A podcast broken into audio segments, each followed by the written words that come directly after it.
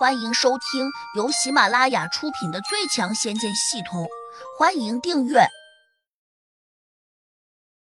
第五百六十五章，为报仇心冷如铁。这一看，他立刻满脸堆笑的扔掉树枝，走了过去。胡真人，我们盼星星盼月亮，可算把你盼进来了。咦，这不是江阁江糊涂蛋吗？你怎么也被弄进来了？哈哈哈！黑蛮子看见江阁时。居然非常开心。南岭寿翁等人赶紧过来和胡杨见礼，毕竟人在矮檐下，不得不低头。江格吸了下鼻子，鄙视的看着黑蛮子：“我是该糊涂的时候糊涂，该清醒的时候清醒，哪像你，一直都很糊涂。”黑蛮子沉下脸，冲着江格扬了扬拳头，威胁道：“你说什么？有种你再说一遍。”言下之意，老子今天要揍你。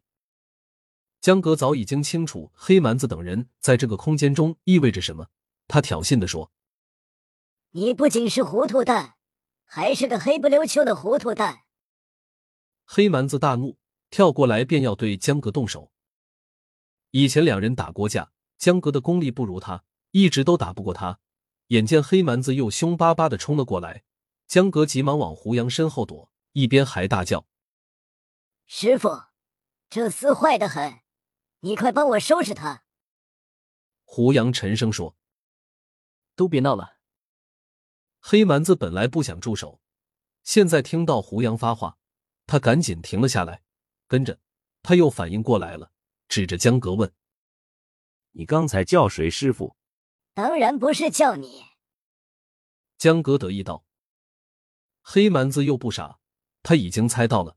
但只是不肯相信，胡真人是你师傅？对，看来你不笨，黑蛮子，你最好对我客气点，否则后果会很严重。江格实际上并不知道这个重要空间有哪些特殊的属性，只想到这里是胡杨的地盘，那他自然也算得上半个主人，所以才敢明目张胆的威胁黑蛮子。黑蛮子暗自有些恼火。平时他可以随便欺负江阁，没想到今天这家伙竟然找了个靠山，且还正好是这空间的主人，自己无论如何也不敢再得罪他。他心里虽然不舒服，但表面却还是挤出了笑容，说：“江糊涂，不，江还是老的辣。江阁，你有眼光啊，居然拜了胡真人为师。”江阁哈哈大笑：“黑蛮子，你倒是说说。”我俩谁更糊涂？黑蛮子心里气急，表面却嘿嘿的笑。当然是你更聪明。他故意不说自己糊涂。江哥倒是没有计较，脸上还笑开了花。另一边，胡杨已经叫人把杜峰提到了边上。杜玉儿可怜兮兮的跟过来，一脸的哀怨，心中始终有个解不开的结。毕竟在这之前，杜峰一直是他心目中的父亲。虽说现在已经得到了他当面澄清，两人并没有血缘关系，甚至连养父养女都算不了。可是，杜玉儿还是无法面对着眼前这一切。曾经在他脑中留着高大印象的杜峰，现在却被人打得满脸是血，然后像狗一样被拖过来，扔在了胡杨的脚下。他不忍目睹。杜峰，当年是谁叫你那样做的？杜峰喘了口粗气。强撑着手坐在地上。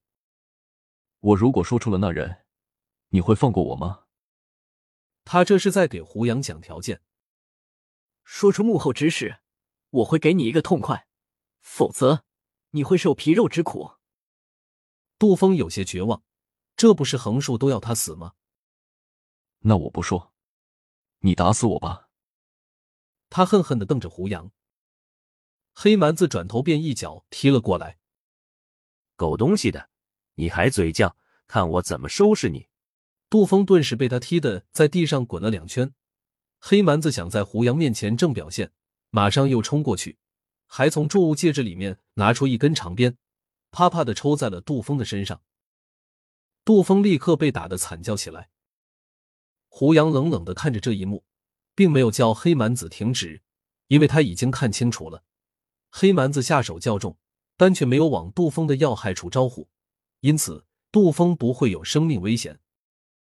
这时，杜玉儿突然叫了起来：“住手！”黑蛮子停下手中动作，转头诧异的看向了杜玉儿，问：“为什么要住手？”杜玉儿苦涩道：“他，他是我以前的父亲。”他是你什么？黑蛮子举起的鞭子停在了空中，眼神有些惊慌。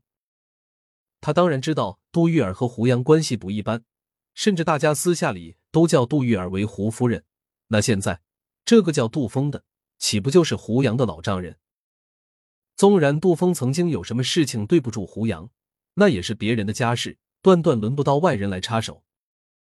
如此一想，黑蛮子自然会有点慌张。对啊。杜玉儿和杜峰都姓杜，他们肯定是一家人的。你大爷的！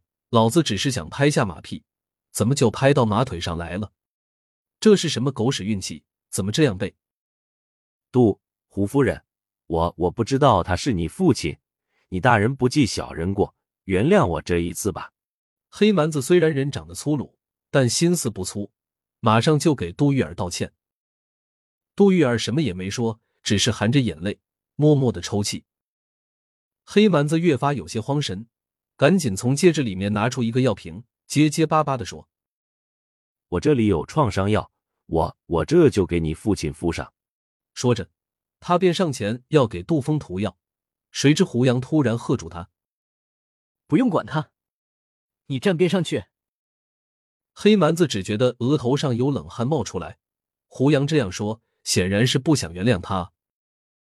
胡真人，我真不知道你们的关系，否则就算有人拿刀架在我脖子上，我也不敢打他。你你别怪我，打得好，我没有怪你。黑蛮子顿时轻松了不少，心里却又十分困惑。自己打了他的老丈人，他居然不责怪自己，好像还认为自己打的对似的，这是怎么回事？本集已播讲完毕。请订阅专辑，下集精彩继续。